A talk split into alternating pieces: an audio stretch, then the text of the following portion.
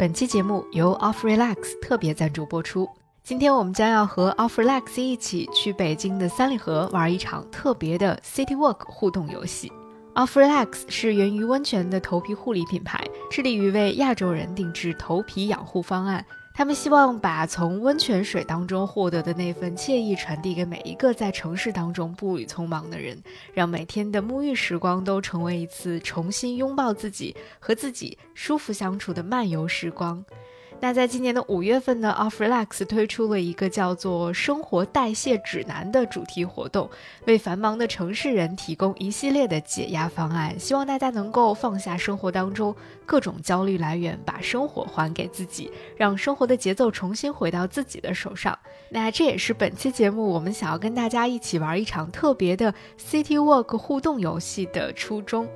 那大家也可以在 Off Relax 的官方微博以及小红书，还有微信公众号上面去了解更多关于这次主题活动的信息。同时呢，我们也为听友们准备了午夜飞行的专属福利，欢迎大家在节目的评论区当中查看详情。OK，那我们的 City Walk 互动游戏马上就要开始了，你准备好了吗？今天我们的这场游戏有一个很特别的名字，叫做“去三里河做一只鸟，做一条鱼”。那为什么起这个名字呢？一会儿你就知道了。现在就让我们一起马上前往这次活动的出发地——北京地铁七号线桥湾站的 B 出口。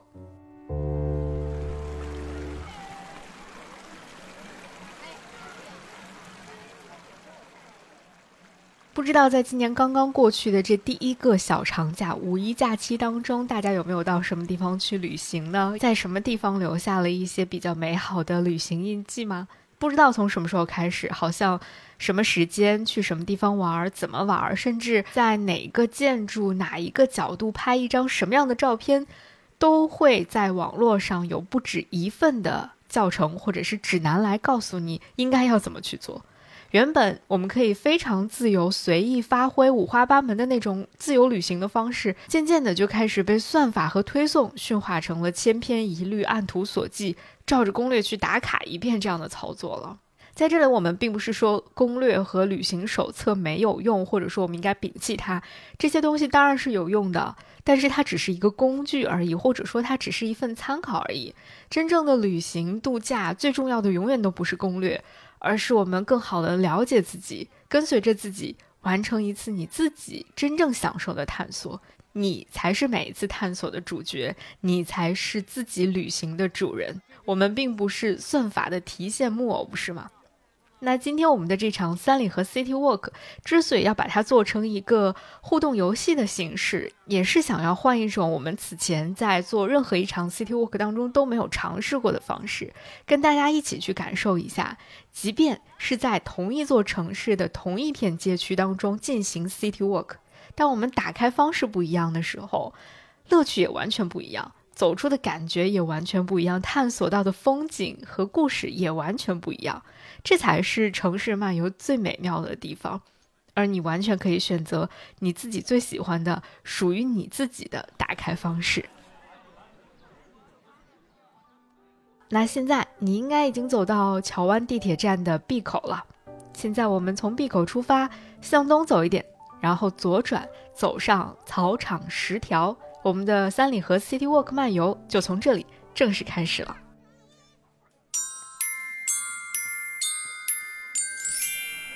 欢迎来到三里河 City Walk 互动游戏。现在你所在的位置是草场十条与薛家湾胡同的交叉口，在这里你将可以进行本次游戏的第一次选择。本次 City Walk 我们一共为你准备了三条路线：路线 A 一条鱼的漫游；路线 B 一杯咖啡好景常在；路线 C 一只鸟的飞行轨迹。如果选择路线 A，欢迎点击 Show Notes 当中时间轴上红色标识。或直接手动跳转至五分二十二秒，我们将一起完成一条鱼在三里河畅游的旅程。如果选择路线 B，可以直接点击时间轴上的蓝色标识，或直接手动跳转至三十三分零三秒，我们一起喝杯咖啡，听一听北京的会馆文化。如果选择路线 C，可以直接点击时间轴上的黄色标识，或直接手动跳转至五十一分零六秒。我们一起加入一场新老建筑的跨时空对话。当然啦，你也可以不做任何选择，我们将会按照系统的默认顺序，依次带你体验三段发生在三里河街区的有趣的漫游。现在你有五秒钟可以选择。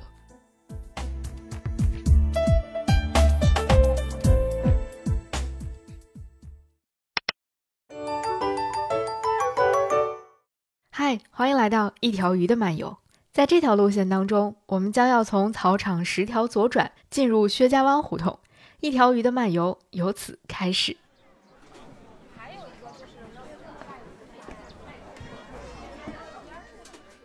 薛家湾胡同这个名字来源其实很显而易见，就是因为在这个胡同里曾经住过一个大户人家，姓薛，于是就有了薛家湾这个名字。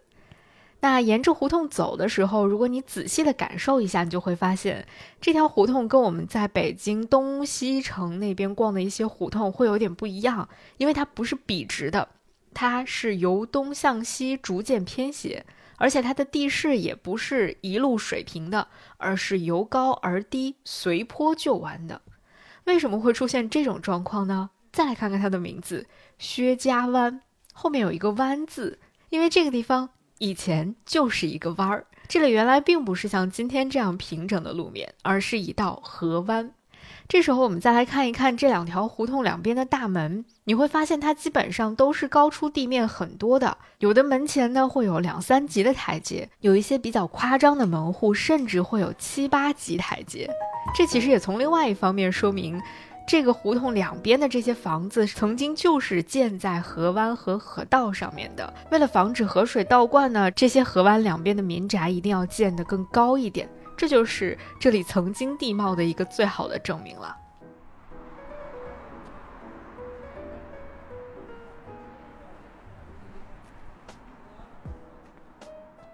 那古三里河呢，曾经就是从这个地方缓缓流过的，而且当时古三里河流过的面积非常的广阔。那至于古三里河的遥远的故事呢，我们稍后再跟大家讲。现在我们从这个薛家湾继续向前走，我们先把薛家湾胡同的故事讲完。虽然这条胡同叫薛家湾，但是薛家的名气其实并没有沿袭下来，反而是在后来的时候被一个姓钱的人家钱氏占据了上风。在这个胡同中间的地方，我们会看到有一个三十九号院，在这里有一个小牌子，上面写着“钱氏宗祠”。据说钱家的祖先是唐末的时候战功卓著，被封为武肃王的钱镠，所以钱家的宅子就成为了这条胡同当中最引人注目的存在。那现在在这家门口还留着一副颇为霸气的对联，上面写着“武肃勋名远，鹏程世泽长”。横批就感觉更有气势了，叫做“铁券加生”。这是钱氏宗祠的这个古老的一点点小故事啊。那从前世宗祠，我们继续向前走上一段，在你的右手边会发现有一条胡同，这个胡同是和刚才我们出发的地点草场十条那条街道几乎平行的另外一条胡同，它就是草场九条。那草场九条，我们之所以在这儿要特别的说一说它，是因为据说在曾经的曾经，这条胡同草场九条所在的这个位置，就是古三里河的主河道了，也就是古三里河主要流经的那个地方，就是现在草场九条这条小街。那我们就从这儿开始正式讲一讲三里河的故事吧。先来说一说为什么叫三里河，是说这条河只有三里长吗？并不是这样的，之所以叫这个名字，是因为这个地方距离北京城中心位置的一个很重要的城门正阳门有三里的距离，所以最早的时候，人们也把这条河叫做前门三里河。那这个地方正式出现呢，是在明代的时候，一四三六年，正统皇帝下令要完善整个北京城的城池。于是呢，就修建齐全了这个北京城城里的这个九门城楼和四角角楼，同时加深了护城河，用砖石在河的两岸砌筑了护坡来加固河道。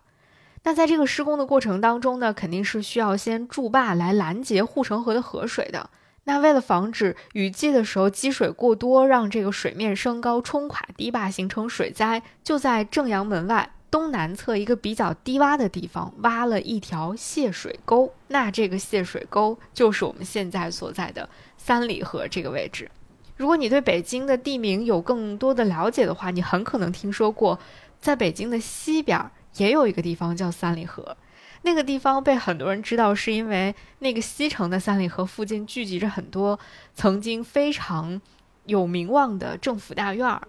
那习惯上呢，人们为了把这两个三里河进行区分呢，就会把西城的那个三里河叫西三里河，然后把前门附近的这个三里河叫做东三里河，或者叫做前门三里河。那这两个三里河呢，曾经在北京城水系当中都扮演着非常重要的角色，只不过他们的角色不太一样。西三里河呢是一条引水渠，它是从更西更北的地方引水进入北京城的。而这个东三里河呢，则是一条泄水渠，这就是三里河的一些前世故事。当然，你可能会非常好奇，说那以前这个草场九条的位置，如果是古河道的话，为什么现在变成了胡同呢？一会儿我们会聊到这个问题。现在我们就从这儿继续往前走吧。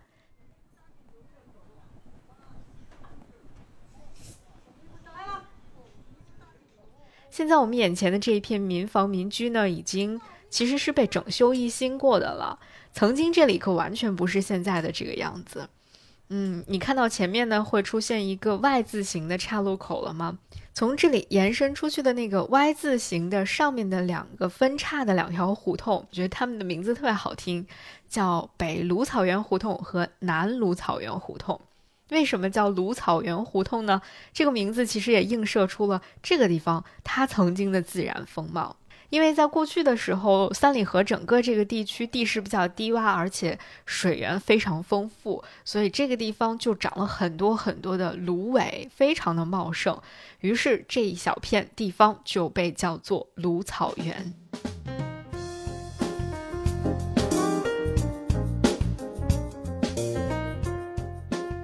那这个南北芦草原胡同是我在这一片儿最喜欢的胡同了。我第一次到这个胡同里来，是在很多年前，我误打误撞骑车在南城瞎溜达的时候发现的。当时我第一次进入到这个胡同里的时候，真的有一点被惊艳到的感觉。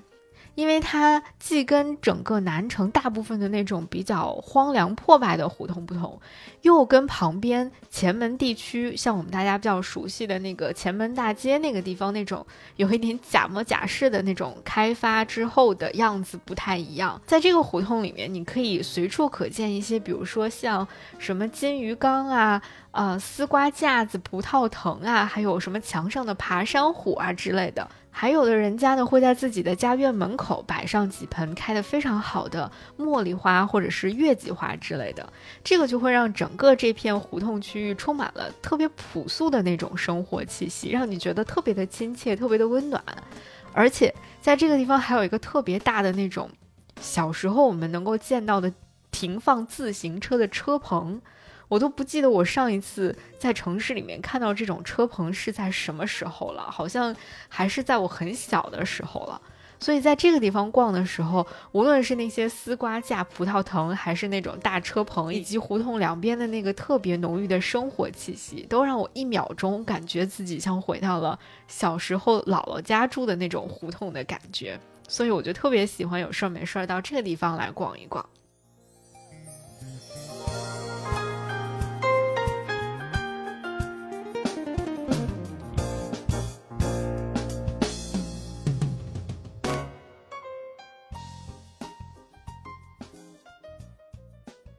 那接下来我们就沿着南北芦草原胡同当中的这个北芦草原胡同继续向前走，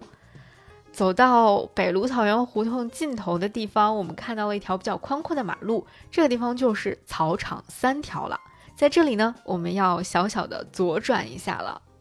左转之后向南再走上几百米，向你的右边看，看到了吗？你看到了一条小河了吗？在这个地方，我们终于跟。现在真正的三里河的河水见面了，那接下来我们就可以像一条小鱼一样跳进三里河的水里面，沿河而上，看看这沿岸的古今风光了。今天这个地方叫三里河公园，那除了设置了几个小门之外呢，啊，整个三里河公园是尽量的保存和恢复了三里河沿岸的一些原始的风貌，这也是我最喜欢三里河公园的一个地方。那我们从东门进去，眼前的风景从此就豁然开朗了。虽然曾经三里河是一条泄洪渠，但是今天的三里河的河水是非常清澈的。而且沿着三里河水一路向上走，会随机可以看到一些非常可爱的生物的出现，比如鸭子，比如锦鲤之类的。有的时候还会看到几只天鹅，非常有意思。而且再往前走，你会发现有一大丛一大丛的茂盛的芦苇，以及在芦苇丛当中蜿蜒曲折的小木桥。你说这个地方是北京城里，或者说什么二环边上误入桃花源，可能也一点儿都不为过吧。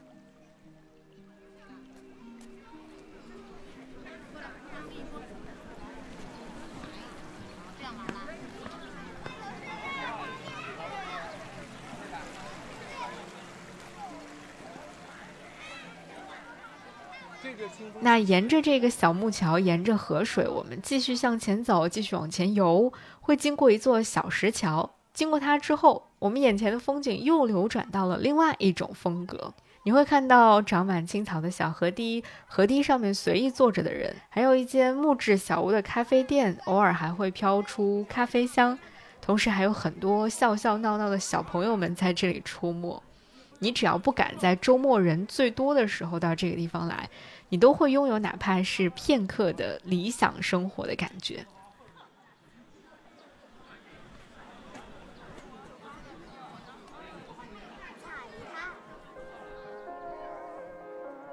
不过，这个三里河其实并不是一直像现在我们看到的这样这么惬意、这么美好的。它的前世，刚才我们讲了一部分，但其实那只是一小部分而已。它的前世故事可以说是非常的跌宕起伏。那不如我们就在这个河岸边上稍微坐下来歇一歇吧。你可以在这儿喝杯咖啡，然后听我把三里河的故事给你讲完。在公元一四三七年的时候，作为南城泄洪渠的那个三里河水系出现之后呢，这附近的居民就过上了一种沿河而居的生活，就像我们现在眼前看到的这个景象有一点点类似啊。然后呢，像什么戏楼啊、会馆啊这样的一些人们日常生活中啊所需要的一些娱乐场所，就开始在这个地方慢慢聚集了。真的颇有那么一点江南水乡的感觉啊！这在当时的北京，甚至现在的北京吧，这样的一座北方城市，可以说是非常稀缺的体验了。而且在当时，三里河流经的这个区域，比我们现在感受到的要更长、更宽、更广一点。当时的河水呢，几乎是沿着前门一路向南流经，像我们今天还知道的一些金鱼池啊、仙农潭这样的一些地方，然后向东一直流向通州，可以感受到它流经的区域是非常多的。但是这个三里河非常繁盛的景象，到了明朝后期的时候，就渐渐的开始衰落了。三里河呢，也开始逐步的退出历史舞台。渐渐的，这个三里河的河水就基本干涸了，但是呢，它的低洼的地方仍然有一些积水，特别是金鱼池一带，还有不少达官显贵在那个地方兴建一些亭台楼阁，用来消夏游玩。最著名的可能就是武清侯李伟，李伟呢，其实就是万历皇帝的外公，他的姥爷。啊，李伟曾经在金鱼池这个地方修建自己的私家花园，把这些啊三里河仅剩的一些积水引入到自己的这个私家花园里面，建成了非常漂亮的、富有江南园林风格的这个私家园林。那现在肯定是没有金鱼池这片水域了，但是这个名字还是被保留了下来。如果你在现在北京的地图上搜索金鱼池的话，你会在天坛附近找到它的位置。啊，只不过今天这个地方已经变成了一大片居民楼了。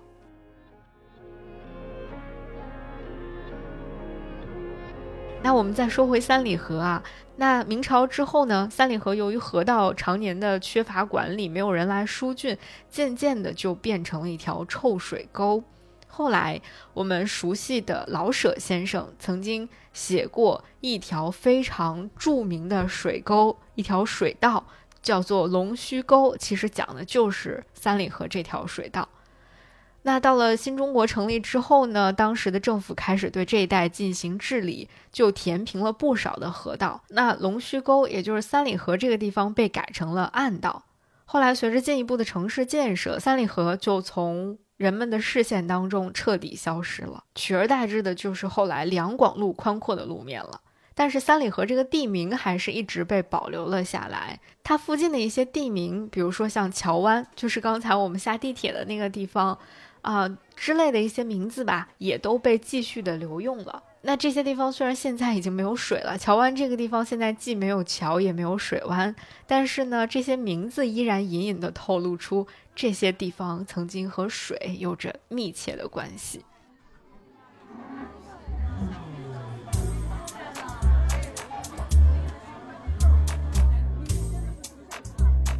那什么时候这个宽阔的路面又被重新恢复成了今天我们看到的这个河道呢？大概就是在二零一六年八月左右吧。那个时候，北京市的东城区启动了前门三里河的绿化景观改造工程，开始全面的去修复前门地区的三里河河段。到了二零一七年的时候，我们现在所在的这个三里河公园正式修缮完成。当然了，这种修缮或者说这种复原不可能完全的复现当年的这个三里河全景，但是呢，在有限的空间里，在我们现在眼前的这片区域当中，恢复出了八百米的三里河的河道，也已经很不错了。它至少让今天生活在北京的人们能够依稀的感受到当年的那种三里河的风光和当时三里河的一些风貌，也拥有了一个全新的在当代的都市生活当中能够跟水、跟大自然能够亲密接触的这样的一个空间，也已经是一种很不错的选择了。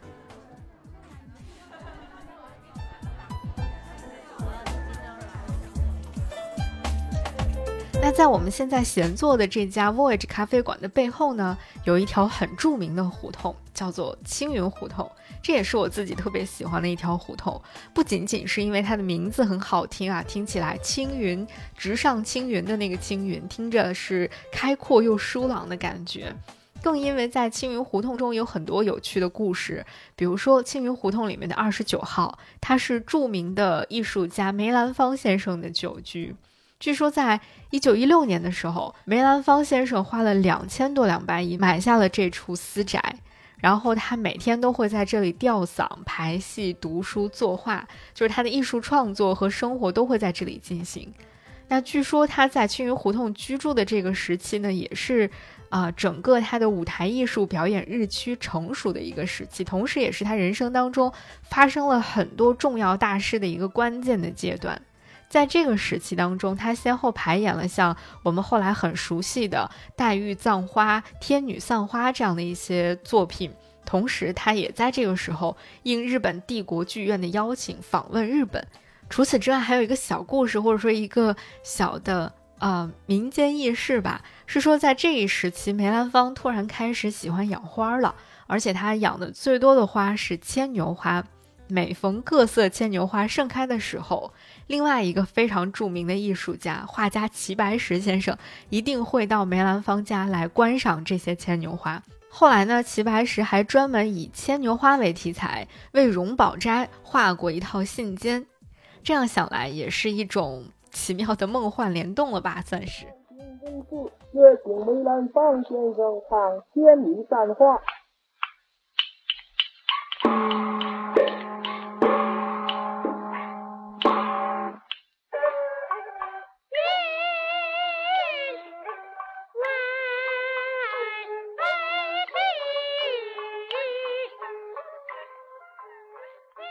围绕着梅兰芳这处老宅发生的故事，可以说是当时整个三里河这片街区文化繁盛、文雅之风盛行的一个小小的缩影吧。那我们从这里如果继续向前漫游的话，还会看到在这片区域当中存在着若干个会馆的名字，比如说丰城会馆、江西新城会馆、福建汀州会馆。除此之外，在这一大片胡同区域当中，还藏着更多全国各地曾经在北京设立的会馆。那如果你想要了解更多关于会馆故事的话，可以直接在时间轴上找到四十三分四十四秒，我们一起跳进会馆文化的世界。不过你也可以不用那么着急，我们这条路线的最后一站也是一间会馆，或者说它的前身就是一家会馆，它就是位于大江胡同八十五号的吉州会馆。现在这个会馆是一家博物馆，而且是我个人非常非常推荐的，在北京的一处小众博物馆，叫做法源博物馆。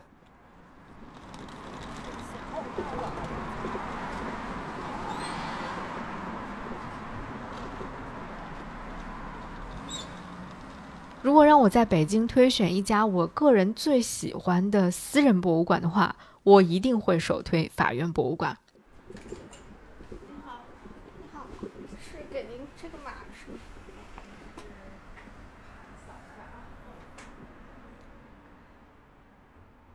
这家博物馆呢，是由建筑师，同时也是艺术家朱小弟先生在二零二零年的时候创立的，在二零二二年五月份的时候正式对外开放了。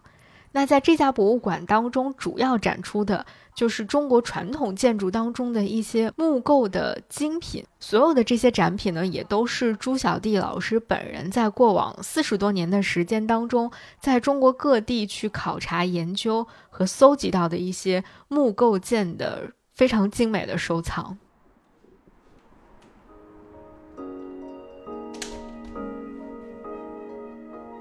推门走进一楼展厅的那个瞬间，我相信你一定会被眼前出现的那只巨大的斗拱，以及在远处悬挂在墙面上以及屋顶上的各种木构件，深深的震撼和彻底的征服。这个地方真的就是中国古建筑爱好者的一个小小的天堂了。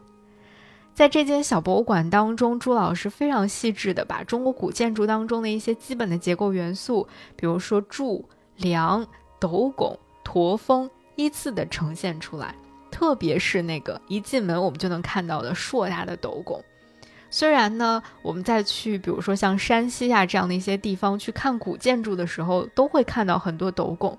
但是因为那些房檐上的斗拱距离我们的距离其实还是挺远的，所以我们不太能够真实的感受到它的大小到底是一个什么样的规模。但是在法源博物馆。当这样一个斗拱摆在你眼前的时候，那个体量之大，还是让我深深的被震撼到了。再想一下，我们现在眼前看到的这个斗拱，只是一个明清时期的民居上的斗拱。那像我们比如说在山西、河北很多地方看到的那种辽代的寺庙上雄大的斗拱，如果从十几米甚至几十米的那个屋檐上拿到我们眼前的话，该是怎样的一种巨大的体量啊！想到这里的时候，我真的浑身鸡皮疙瘩都起来了。我觉得这个可能就是中国木结构建筑的一个最大的魅力所在吧。你能够在它的身上感受到那种宏大的体量和精雕细琢并存的一种感觉。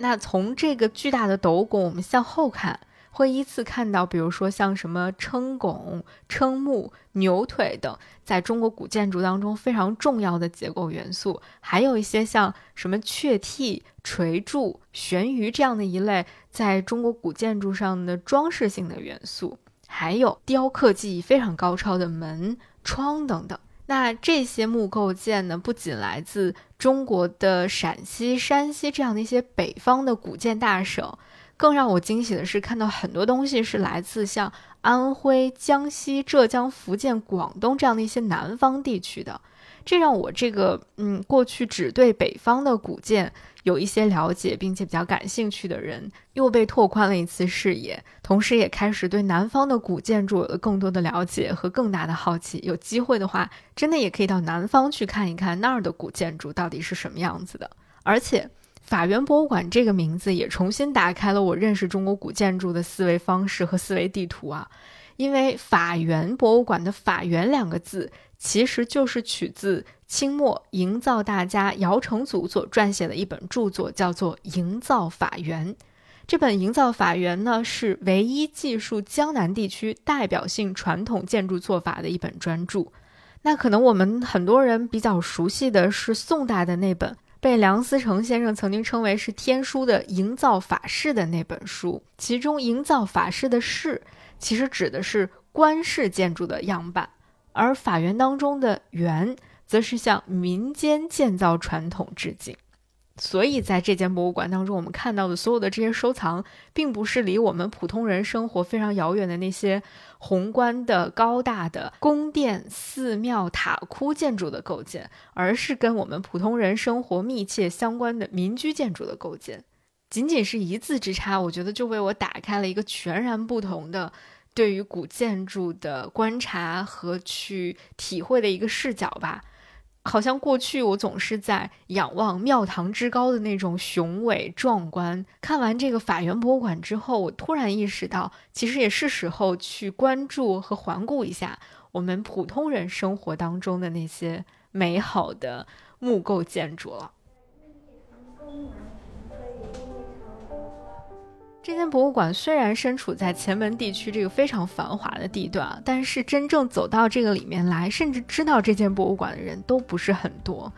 不过呢，来这里参观的我见到的每一个人，我能够听到他们发出的最常见的感叹就是：“哎呀，可太好看了，可真好看呀！怎么这么美呢？”能够在这间博物馆当中，能够有这样的一个小小的场所，让我们近距离的去看到古建筑的细节，真的是太好了。而且在这样的一个地方，你哪怕是停留片刻，也会真实的感受到那种时间的凝固和永恒的感觉。建筑本身就是凝固了一段时光的，而在这个博物馆当中，把那些凝固了不同时光的建筑构件收藏在一起，就仿佛又浓缩了更广大的时间和空间，在这样的一个奇妙的小世界里面。真的是太有趣了，所以我真的非常推荐每一个到前门或者是三里河附近来玩的人都可以到法源博物馆来看一看，来感受一下。那其实关于在这片街区里古今建筑的故事呢，还有很多。如果你想要了解的话，想要知道，比如说像魏延武、马岩松这样的一些建筑大师在这个区域附近有留下什么作品的话，可以在时间轴上找到五十七分三十五秒。走进一场建筑师的大聚会。那当我们顺着三里河的河水一路漫游到这里的时候，会觉得时间的流速好像越来越慢了，但是时光的浓度仿佛越来越高了。这短短大概只有一公里的距离吧，其实我们就路过了将近六百年的时光。我觉得这可能就是在一个有着悠久历史的老城当中去漫游的特别的快乐吧。而且你看，其实。也不用做什么特别的攻略，也没有什么打卡的啊必经之地。我们就是顺着河水，顺着胡同的走向，顺着河水的流向，一路慢慢的走到了这里。一切都是这样自然的发生，自然的出现的，是不是这样的一种漫游会让人觉得更快乐、更有趣、更充满惊喜一些呢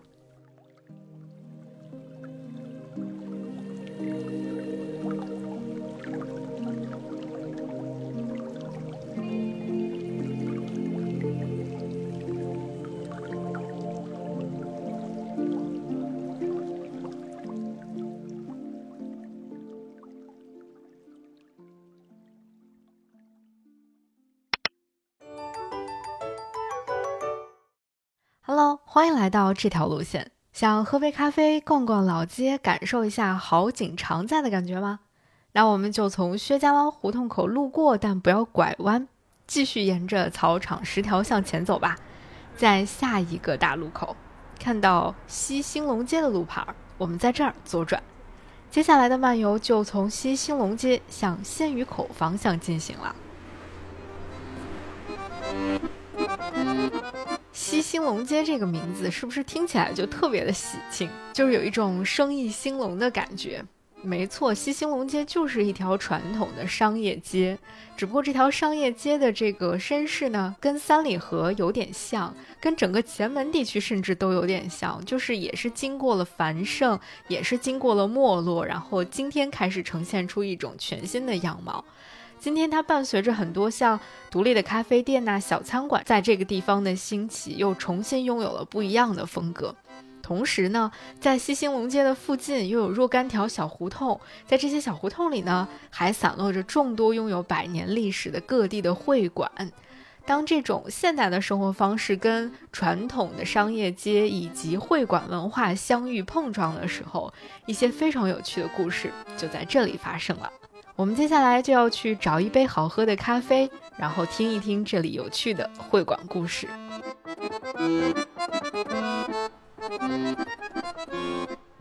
整个西兴隆街呢是东西走向的，它不仅仅连通了朝阳门外大街和前门大街，同时还这样横向串联起了几乎所有叫草场叉叉条的胡同，从草场一条到草场十条，完全都被西兴隆街串了起来。而这些胡同的入口呢，就在我们的左手边，它们就像是一个在向你不断招手的小门一样。你如果对哪一条胡同特别感兴趣的话，就可以从这儿立马左转，然后走进胡同深处去看一看有什么有趣的新发现。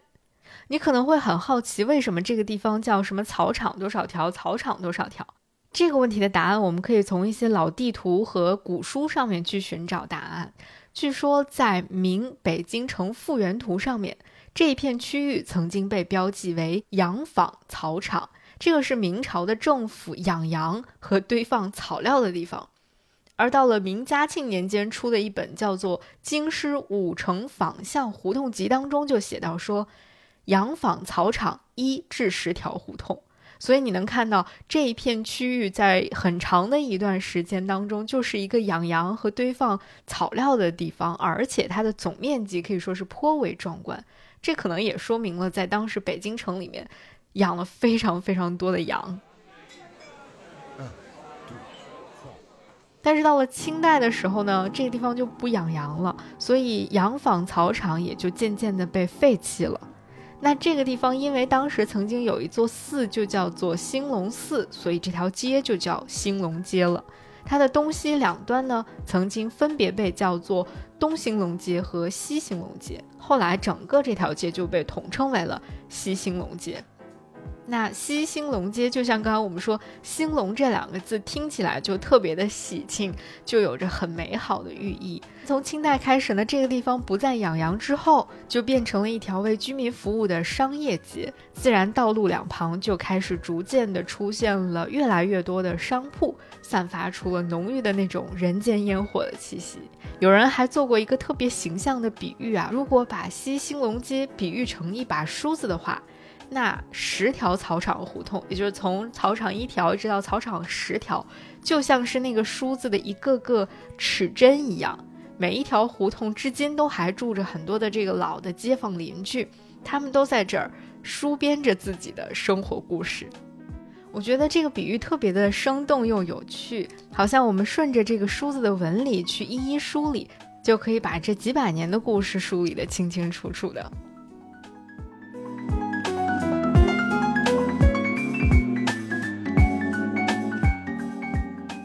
不过，从清代到今天，也已经经历了很多很多年了。西兴隆街也不断进行着或大或小的改造。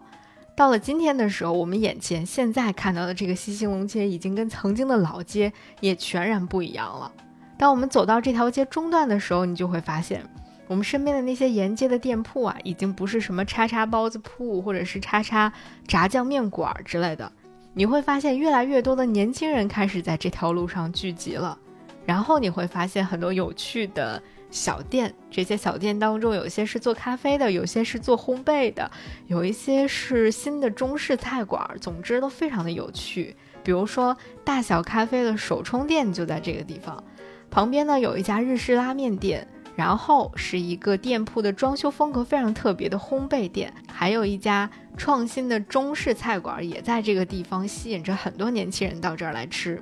我在这条街上有一家非常非常喜欢的咖啡店，叫做维水，在这儿也推荐给大家。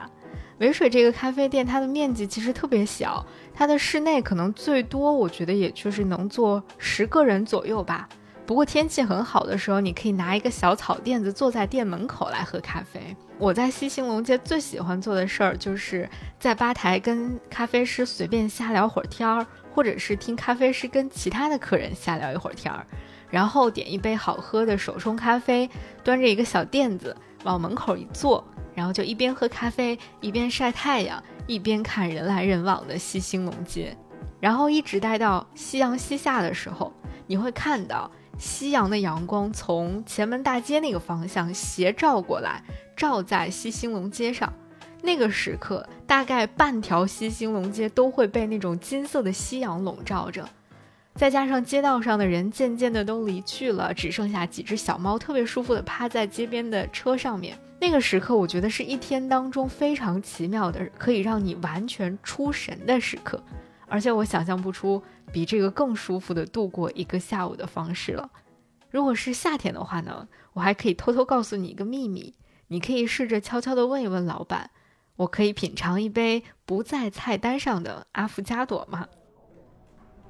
哦，对，你看那个菜板香菜的，这款其实可以，因为我是二十九号空的，而且我空都是夜里空，所以你可以把它理解为三十号。对，那个是个五零然后你也可以交个一两。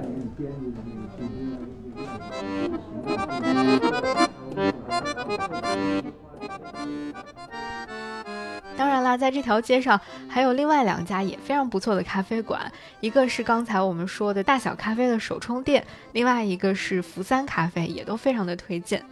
嗯，如果说东四那边的咖啡店是我的快乐老家的话，那我觉得西兴隆街的这些咖啡馆就是我的灵魂第二归宿吧。喜欢西兴隆街的原因其实很简单，就是因为在这个地方我感受到了商业和生活。保持了一种比较微妙的平衡，老北京的日常和年轻人喜欢的生活方式都可以在这里被非常妥帖的安放，而且你会感受到时间的流速走到这里的时候再次慢了下来。好，好，然后给我们端出来从这些密集的小店，我们继续向前走，到了路口，继续向前。就会进入一个更加密集的胡同区。这片胡同的名字都太好听了。从你的右手边随便进入一条胡同，你就能遇见一些很美好的名字，比如说好景胡同、栾庆胡同、凤翔胡同，都特别的吉利吧？这些名字，我最喜欢的就是好景胡同。这个名字和西兴隆街这个名字合在一起，是不是你能够感受到？他在传递着一些非常朴素的愿望，希望大家都能够生活兴隆、生意兴隆、好景常在的感觉。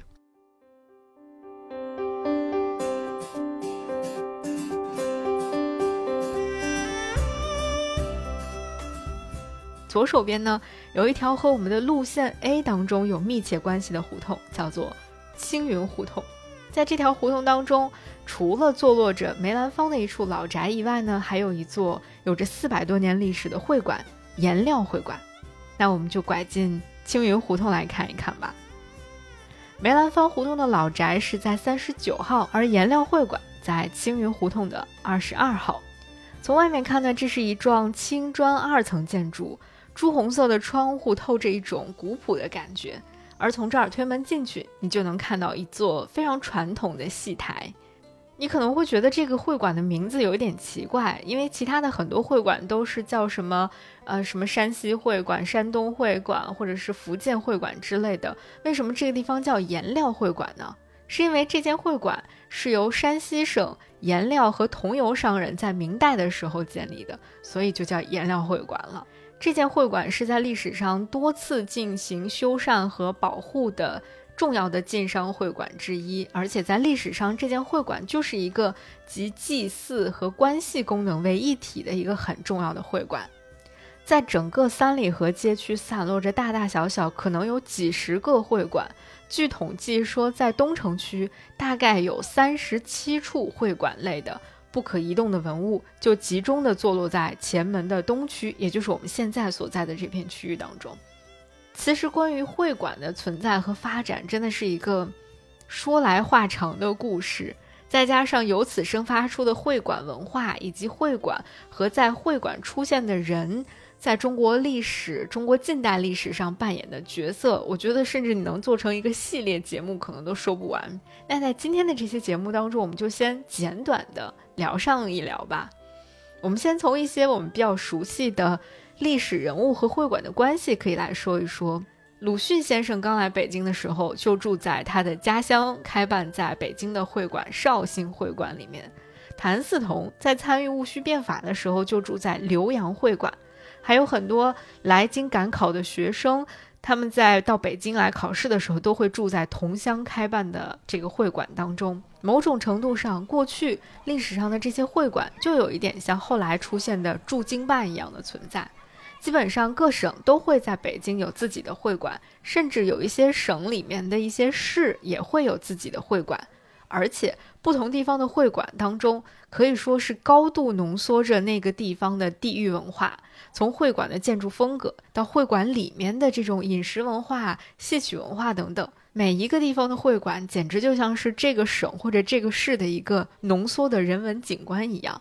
而且这个会馆所承载的那种多样的地域文化，其实也给整个北京城留下了一个非常独特的，呃，文化遗产一样的存在吧。同时，我觉得你在不同的会馆当中去走一走、转一转，也会让我们对北京这座城市曾经拥有的那种巨大的包容性、文化的这种交融感以及流动性，有一个更深刻或者说更全面的认识吧。只不过，唯一有一点遗憾的就是，现在在这个地方真正对外开放的会馆并不是很多。我们现在所在的颜料会馆算是一个了。嗯，现在你可以在这个地方听一场传统的相声演出，也可以坐在院子里面去吃一顿新中式菜，或者喝个下午茶什么的。你好，这平时是没有演出吗？还是固定会有什么时候演出？每周六晚上七点半，这时间。那是在哪儿买票呢？啊，现在就是在演这个大逗相声是吧？哎。啊。那现在这个会馆除了演出，还有别的可以参观的吗？就里面是可以进的吗？那除了颜料会馆之外呢？另外一个可以近距离的接触会馆文化的地点呢，在我们的路线 C 上，在西打磨厂街的一百零五号临汾会馆。临汾同样来自山西。我在这实在是不禁要开始敬佩，说当年山西晋商他们的实力到底是有多么的雄厚啊！那关于临汾会馆呢，大家可以直接在时间轴上找到五十六分三十秒，瞬移到路线 C 上去玩一玩，听一听故事。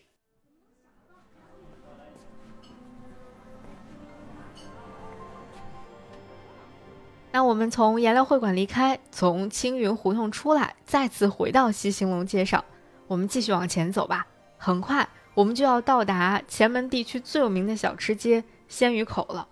但是我们并不会真的走进鲜鱼口，不会过到马路那边，我们就停在马路的这边吧，在西兴隆街上安安静静的喝杯咖啡，让好景停留的时间再多一点，再长一点。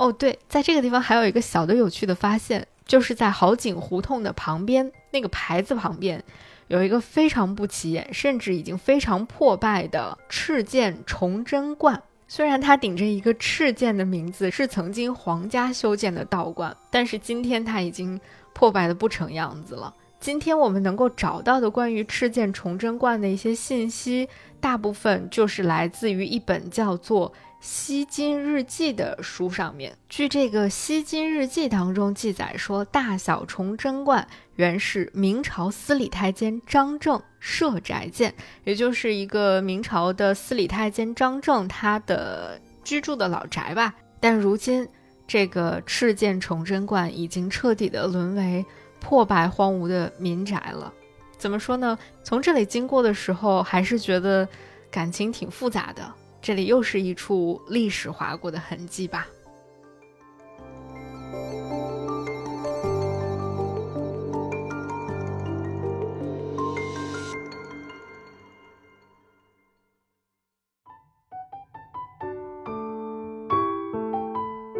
本期节目由 Off Relax 和你一起收听。Off Relax 是源于温泉的头皮护理品牌。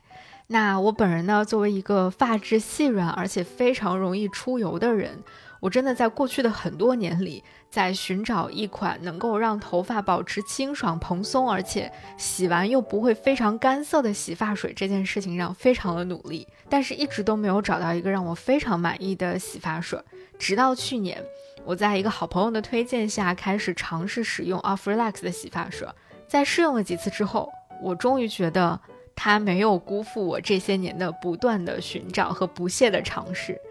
我在每一次用 Off Relax 这款清爽的洗发水洗过头发之后，都会有一种改头换面，又可以自信满满重新出发的那种感觉。而且我非常喜欢 Off Relax 的一点就是，它所有的洗发水都没有什么特别夸张的香味儿，所以你在用完之后会有一种非常真实的清爽和舒畅的感觉。所以 Off Relax 的洗发水可能是我在最近两年当中不断回购的一款洗发水，而且今年因为可以比较自由的出行，可以到各地去玩了嘛，所以无论是长途还是短途的旅行，我都还是会带上 Off Relax 的这个洗发水的小样，因为大部分酒店提供的洗发水我用起来也都感觉不是很好，所以只有带上 Off Relax 的时候，我才会整个人比较安心一点。所以也很高兴，我们这次放下攻略、自在有趣的 City Walk 互动游戏节目是和 Off Relax 一起跟大家玩的，那也可以说是一个嗯非常意外的惊喜了吧。那同时我也非常的好奇，大家在最近的旅行当中有没有什么自己因为放松下来之后反而遇到的一些非常意外的惊喜，可以跟我们来分享了吗？非常欢迎你在评论区留言告诉我们，和我们一起分享你的惊喜和你的快乐。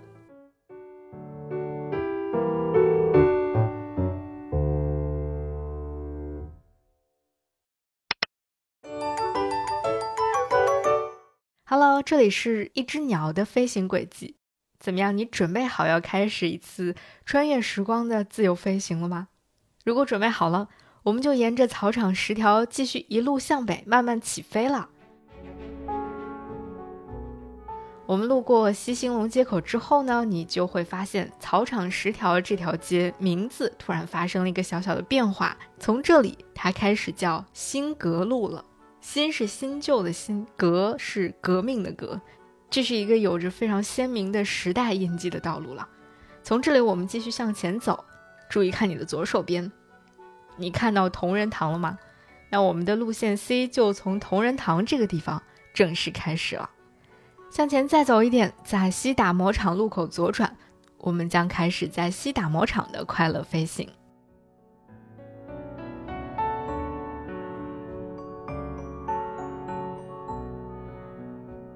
西打磨厂街是一条东西走向的街道，而且这条街的历史也很悠久了，在明朝初年的时候就已经形成了。这个地方曾经是整个老北京手艺人汇集度最高的地方，这也是为什么这条街叫打磨厂的原因，就是因为最初在这条街上出现的手艺人大部分都是打石磨和售卖磨石刀的。再后来，这个地方就陆陆续续的开始有了非常多的这种商业形态、商业店铺，比如说像什么铁匠铺、铜器铺、刀枪铺，还有乐器坊、豆腐坊、饭店、旅店、会馆等等，都开始在这个地方汇聚。所以，打磨厂街也一度成为了北京城最热闹的闹市街之一。据说，它曾经和西河沿啊，鲜鱼口还有大石栏这三个地方并称为前门外四大商业街，所以这个地方过去真的是风光一时啊。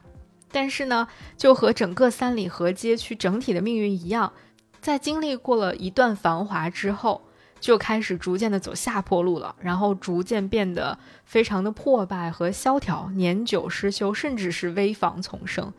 其实，直到今天，当我们走在这条街，在这条街飞行的时候，你也会注意到，在这附近依然有很多比较破败的、还没有来得及修整的民房，甚至上面会贴上一个大的标识，告诉你说这个房子是危房，不要靠近。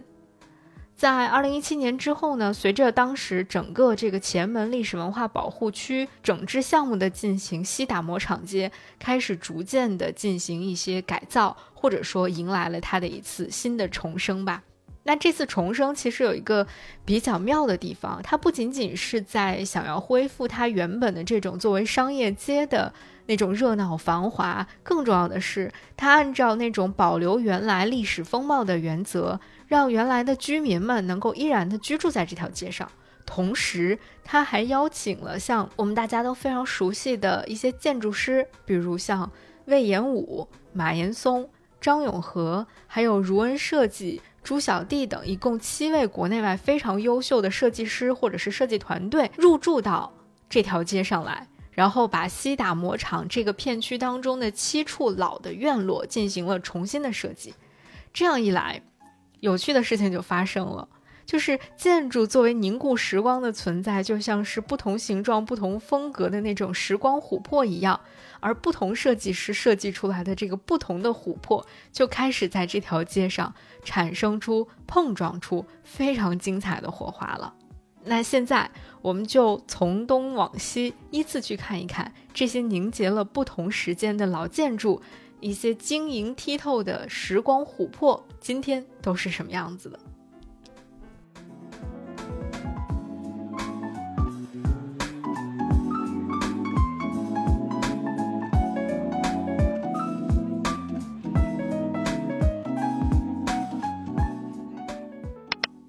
首先，我们在西打磨厂的四十六号稍微停留一下，这里是同仁堂，同时也是乐家老宅。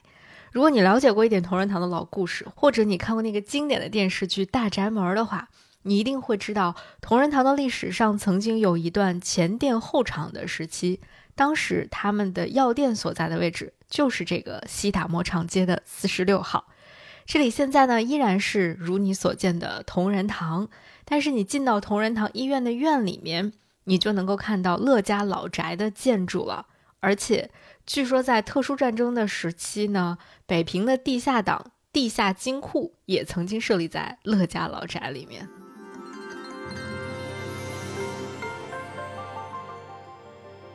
继续向前飞行，你会看到西大磨厂的九十号这个地方，现在已经是大杂院了，但曾经这个地方也是一个会馆。粤东会馆的旧址就是西打磨厂街的九十号。接下来我们继续向前飞，在西打磨厂街的一百零五号，我们可以多停留一会儿。这个地方就是临汾会馆。一百零五号的这个建筑在明清时期呢是临汾会馆，但它现在已经变身成为了北京会馆文化陈列馆。我们在路线 B 当中详细的跟大家聊了聊北京神奇的会馆文化。如果你想了解更多的话，可以直接在时间轴上找到四十三分四十四秒，跑到路线 B 上去听一听神奇的会馆故事。不过在临汾会馆的现场，你也可以了解关于会馆文化的一二。在这个地方，你不仅能够看到原来会馆的格局院落是什么样子的，还可以在这里专门看到一个讲述北京会馆文化的小展览。此外呢，在这个小院儿里面，你还可以看到有一个乾隆和光绪年间的重修碑记，它也算是一个老物件了吧，可以多多的在这里留意一下。所以，如果你对会馆文化非常感兴趣的话，临汾会馆一百零五号是你一定不能错过的。接下来我们要停留的地方是西打磨厂街的一百九十七号。今天你来到一百九十七号的门前，首先注意到的应该是在这个院门上面留着的一行非常有年代感的字样，写着“霞光冷冻修理部”，真的是有一种一下回到上世纪七八十年代的那种感觉啊！现在这个院子看起来非常的其貌不扬，甚至透过门缝你往里看，看到的已经是一片废墟了。但是这个地方在地图上。还标记着另外一个名字，叫做萧公庙。嗯，不知道以前这个萧公庙到底真的长什么样子。关于萧公庙的来历，说法也很不一样。有两种说法比较流行啊。一种说法是说，萧公庙这个萧公是英雄救美故事的主人公，后人为了感谢英雄，就为他建了一个庙，叫萧公庙。另外一种呢？更有名有姓、有鼻子有眼儿的一种说法是说，明代的朱元璋和陈友谅大战的时候，富商险些丧命，是一个姓萧的老人救了他的性命。所以后来朱元璋当上了皇帝之后，为了感谢这个老人萧公救命之恩，就为萧公建庙祭祀，于是就有了萧公庙。后一种说法呢，好像这个可信性会更高一点吧。虽然现在这个地方已经是一片废墟了，但是据说有一个非常不错的设计团队正在为萧公庙片区在做设计。未来他们可能会在这个地方保留历史建筑的基础之上，建造一个胡同里的剧场。那如果这个建筑构想能够真的实现的话，那还是挺值得期待的。我们就谨慎期待一下吧。OK，那刚才我们看到的飞过的这些地方都是留存至今的一些老的建筑，有一些呢还在延续着自己的历史使命，而有一些呢已经改造成为了其他用途的空间。那接下来我们要看到的一系列的建筑，就是刚才我们传说中的那些现代建筑大师和古老建筑在这条街区上的非常有趣的创造和新的碰撞了。我们先来看看西打磨厂街的二百一十号。来到二百一十号门前的时候，你一定会被这个建筑的无论是外形还是上面的一些字迹深深的吸引。在它的门头上写着“靛蓝颜料零整批发”的这个字迹。看到这个字迹的时候，你很难抑制住自己的好奇心吧？这个地方以前到底是干什么的呢？其实这处老建筑原来是民国年间的瑞华染料行所在地。不过现在呢，这个地方已经不再是瑞华染料行了，它是另外一番景象了。它在过去的一段时间当中，是一个供各类创作者一起玩的一个有趣的空间。据说他们曾经先后邀请过建筑师张永和，就是设计了那个京兆尹的那位建筑大师啊。当然了，张永和还设计过很多很不错的这种建筑作品啦。还有像申江海这样的一些建筑师，在这个四合院里面打造了植物园。还搞过，比如说像什么夜宿京城最小植物园之类特别有意思的活动。那目前呢，这个地方有了新的名字，叫做打磨厂共享记民宿，同时它也是一间咖啡馆。坐在这个曾经染料行的地方，喝上一杯咖啡，相信会有另外一番风味吧。从二百一十号出来，我们要去二百一十八号合院看一看了。合院这个地方现在是由马岩松所在的建筑事务所设计完成的。这个地方呢，原来是国民时期的一家老医院。在马岩松的团队接手之后呢，他们在保留了原来建筑的主体结构之上，又加入了很多的山水元素。不得不说，山水元素确实是马岩松老师非常喜欢的一个创作方式了。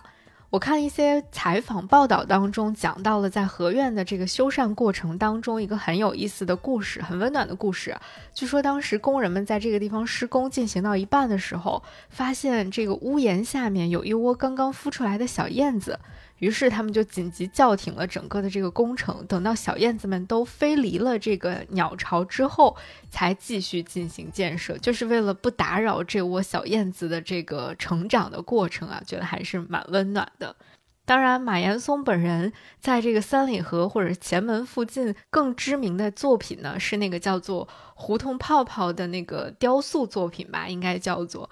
呃，那个作品是一个金属材质，而且有反光功能的一个流线型的那么一个造型。它的外观看起来真的很像是一个吹起来的泡泡的感觉，没有一个固定的形状。而是根据胡同和空间来填空的这么一个存在。我自己是很喜欢这个胡同泡泡的这个作品的。据说呢，站在合院的屋顶上，就正好能够看到胡同泡泡。如果有机会进入到合院的屋顶的话，你可以看一看，是不是真的能够看到胡同泡泡。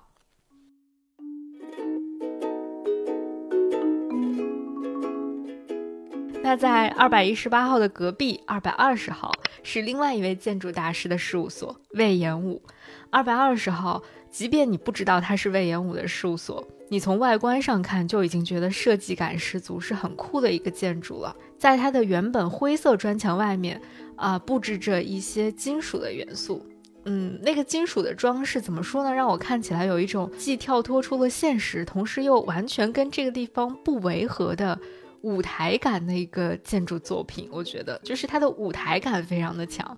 我很难想象这个地方原来是协和医院，如果不是我看到它旁边立的一个那个小牌子的话，我很难想象这个地方原来是协和医院的旧址。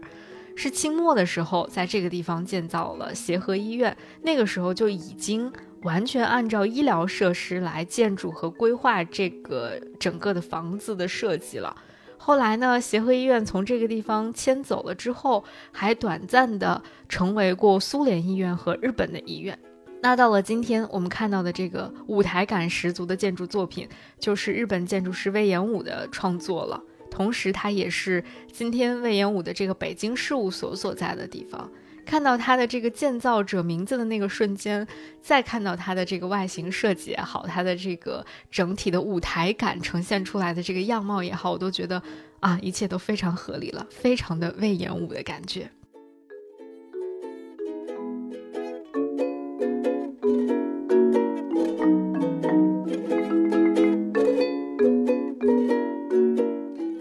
这里的时候，你是不是感受到了这个地方的确是一些非常优秀的建筑师们在这里彼此切磋、彼此交流，嗯，共同来进行一场古今建筑创作大 party 的一个感觉呢？总之，我觉得在这个地方漫游的感觉就是很奇妙。你能够看到古老的建筑，你还能看到今天的很多建筑设计元素融入其中。啊，跟这个地方的老建筑、新的商业品类，比如像咖啡啊、小酒馆啊这样的一些存在，和这个古老建筑相互交融的感觉，非常非常的契合。那最后我们要去的这栋建筑呢，是二百二十八号，原本是清末时期靠近前门老火车站的一家旅店，叫做义城店，它的旧址。这个三层的小楼很有特色。而且更妙的是，你从这里进去会发现它中间还有一个天井，这个是，嗯，很多地方我们现在的建筑都看不到的一个设计。也正是因为有这个天井的存在，会让我们感觉到它有一种。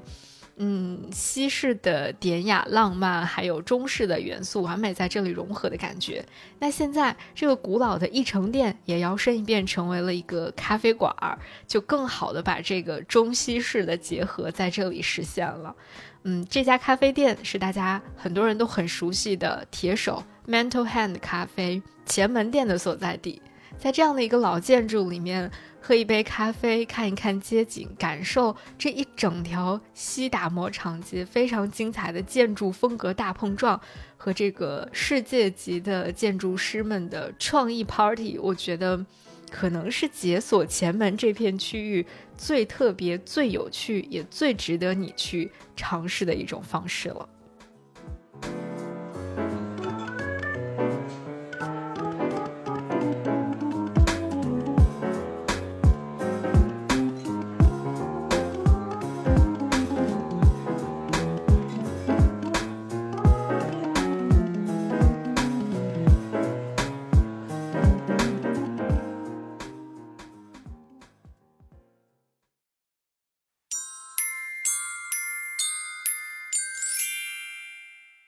当你听到这里的时候呢？恭喜你已经顺利的完成了本次三里河 City Walk 的互动游戏。无论你是选择了 A、B、C 三条路线当中的哪一条路线，相信你都会对三里河这个街区有一些新的发现和一些新的了解吧。当然，如果你完成了全部三条路线的 City Walk 的话，那你一定会收获到了更多更多的惊喜。而且你会发现，在 A、B、C 三条路线当中又互有穿插、彼此呼应的感觉，是不是没有想到，在同一个城市的同一片街区，仅仅是隔了一条街或几条胡同，就可以完全呈现出非常不一样的景象了？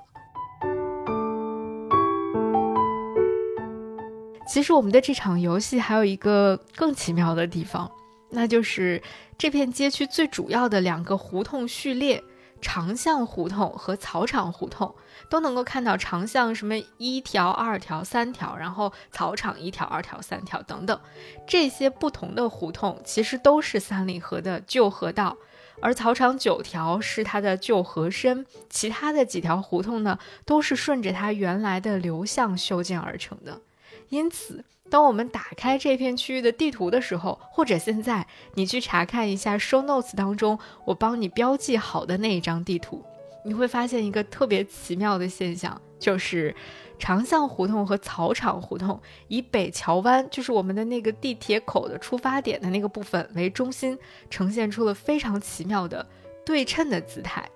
当我们把这些线条、把三条路线设计的街道画出来的时候，你就会发现，如果我们把北桥湾的那个地方看作是一只鸟的嘴巴的话，那芦草园那个附近的胡同就像是鸟的脖颈一样，而长巷胡同和草场胡同就很像是这只鸟左右伸展出的一对翅膀。整个这片街区，我们走过的这些街道，就呈现出一只自由飞翔的鸟的图案了，是不是特别的有意思？这也是为什么我们的这次城市漫游的 City Walk 互动游戏叫做在三里河做一只鸟，做一条鱼。我们就是希望能够让大家重新体会，在这样的一片城市中心的小区域里面，你也可以做一只快乐的鱼，也可以成为一只自由飞翔的鸟。你可以用自己的脚步去丈量出充满惊喜的城市角落，拥有每一次旅行和每一天生活的主动权。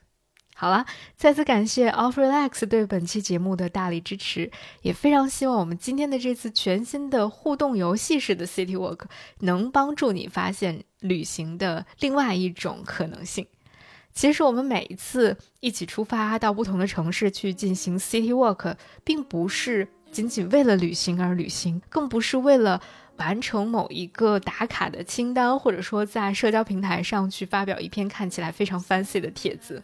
每一次我们到世界的不同角落去探索城市的初衷，其实都是想要给自己、给一个熟悉或陌生的城市留一段自由的闲暇时间，放下所有的条条框框，用你自己最真实的那个感受去和世界的不同角落去碰撞。然后把旅行的过程重新还给自己，把生活也重新还给自己，而且往往就是在这样的一些轻松闲暇、毫无顾忌的时刻，我们反而能够收获旅行当中非常多意想不到的惊喜。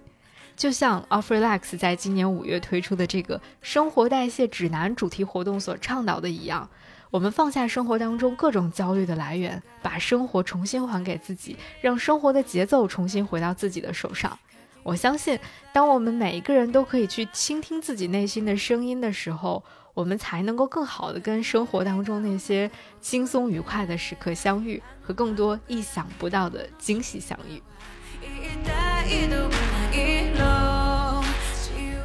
再次感谢 Off Relax 对本期节目的大力支持。从即日起到六月三十号，大家可以在手淘上搜索 Off Relax 官方旗舰店或者 Off Relax 海外旗舰店，在下单之前找客服报暗号“午夜飞行”，即可领取我们的听友专属福利了。另外呢，非常欢迎你在评论区分享你在旅行当中收获到的那些意外的惊喜，我们将会抽取三位幸运的听友，每人会赠送一份来自 Off Relax 的特别惊喜小礼物，非常的实用。好了，这就是我们今天午夜飞行的全部内容。希望今天的这个 City Walk 互动游戏你玩的开心，玩的愉快。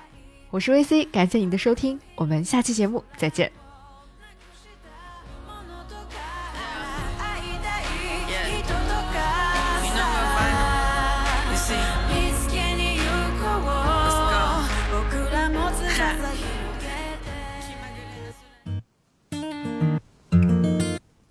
午夜飞行由 Marcus Media 制作出品，我们推荐你在苹果 Podcast 订阅收听。如果喜欢这档节目，欢迎你给出五星好评，也欢迎留言评论。同时，我们的节目也同步更新在 Spotify、小宇宙、喜马拉雅、网易云音乐、QQ 音乐等平台。